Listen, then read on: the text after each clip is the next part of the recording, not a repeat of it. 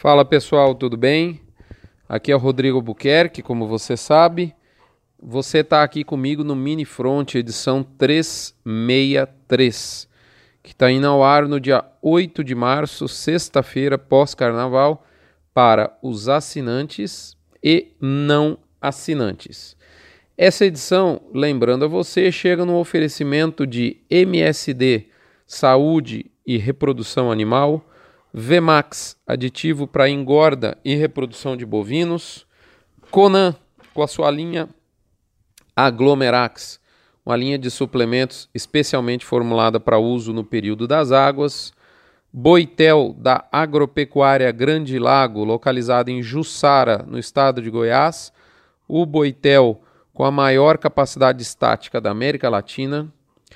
Bifet, suplemento energético da vacinar, também usado para reprodução e engorda de bovinos. E por fim, meus amigos de Barretos, lá do frigorífico Minerva, Tito, Rosa e Companhia Limitada. Moçada, eu tô ficando com a sensação que daqui um tempinho nós vamos ter mais ou menos uns 15 dias de carnaval, porque o tal do pré e do pós está cada vez mais forte. E de fato que nada ou muito pouco aconteceu no mercado entre a sexta-feira passada e ontem, quinta-feira, dia 7 de março. Aquela aquele quarteto mágico, se a gente pode dizer assim, citado na semana passada, que era, você lembra qual era? Vou refrescar a sua memória. Era a oferta reduzida de bois para abate, vacas, consumo fortalecido, uma produção de carne desacelerando por parte da indústria, junto com uma exportação forte.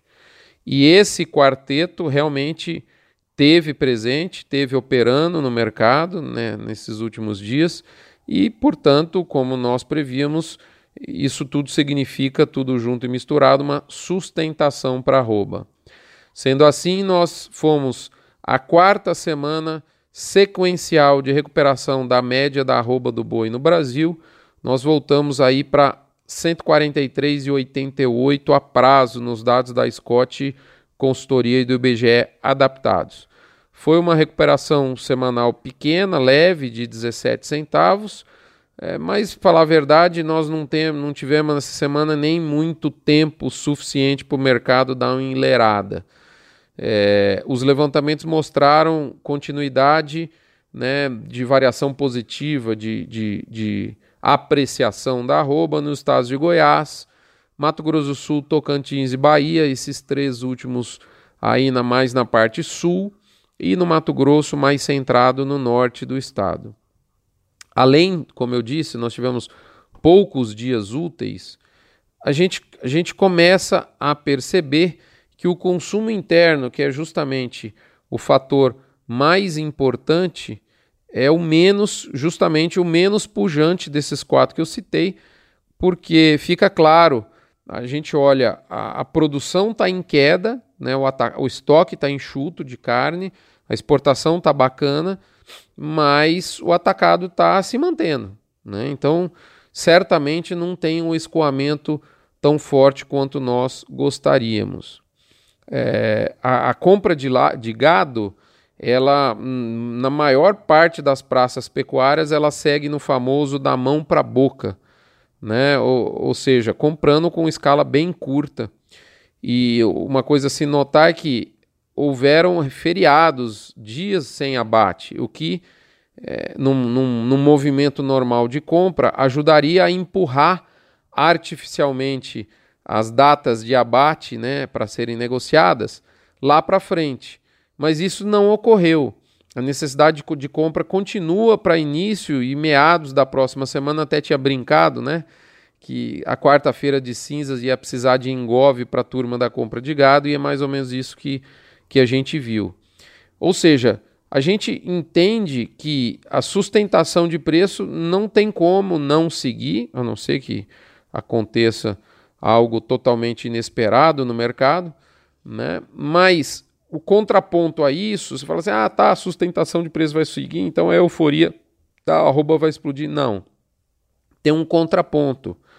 Eu diria que uma eventual euforia da sua parte, minha amiga e meu amigo, ela é descabida nesse momento, porque a gente percebe que esse movimento de recuperação de preço ele está muito mais sedimentado na redução de produção do que numa demanda interna, vamos falar assim, fortíssima. Cabe mais dentro da, da guaiaca do bovino, eu não tenho dúvida, posta essa esse contraponto que eu acabei de dizer, mas cabe mais. E eu tenho certeza que vai haver uma luta para arredondar a nota aí de maneira mais mais, vamos falar assim, derramada, como diriam os nossos amigos lá do Pará, né? Arredondar a nota nos 160 em São Paulo e 150 nas praças mais próximas e talvez uns 145 mais distante.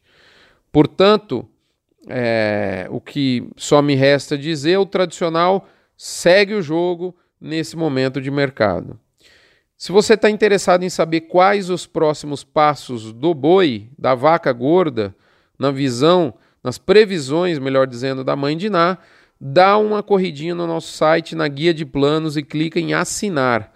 Por um valor mensal menor que um pão de queijo e um café, não precisa nem ser em aeroporto muito caro, você fica sabendo mais e fica sabendo antes sobre o mercado de boi, além de poder contribuir com a luta, a, a, a, a hercúlea tarefa dos meus amigos Henrique Prata e Rubiquinho Carvalho, lá do Hospital de Amor de Barretos, porque 6 a 8% do valor bruto da sua assinatura é repassada mensalmente ao hospital.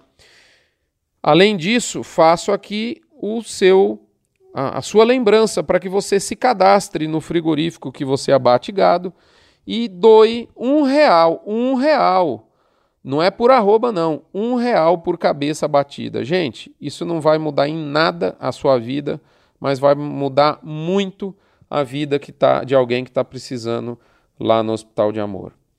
Moçada, é isso. Por fim, Há dois anos atrás eu estava escrevendo o front número 258 e eu tive um, uma vontade muito grande de lançar um, um, um projeto que estava aqui no forno na época, que é o podcast do front. E veio um assunto violento que me deixou com uma gana muito grande de, sabe aqueles assuntos que te dão vontade de mudar o mundo? E é o que eu chamei na época de agropai e agromãe. E, e a ideologia nutricional nas escolas. Né? Infelizmente, eu tenho que voltar ao tema. 105 episódios do blog depois. Hoje nós estamos no episódio 363.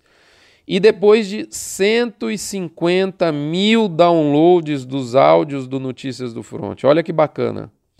Praticamente 150 mil. Falta um beicinho de pulga para dar os 150 mil downloads.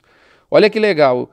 E aquele momento, aquele assunto que foi muito pesado para mim foi justamente o que me, me guiou para que eu lançasse o podcast. Olha só, hoje nós temos praticamente 150 mil áudios e eu tenho que voltar. Eu estou dizendo isso porque eu vou voltar no, no front tradicional desta semana, exatamente nesse mesmo tema, porque ele está mais atual do que nunca, seja no ensino infantil, seja no ensino fundamental, seja no ensino médio.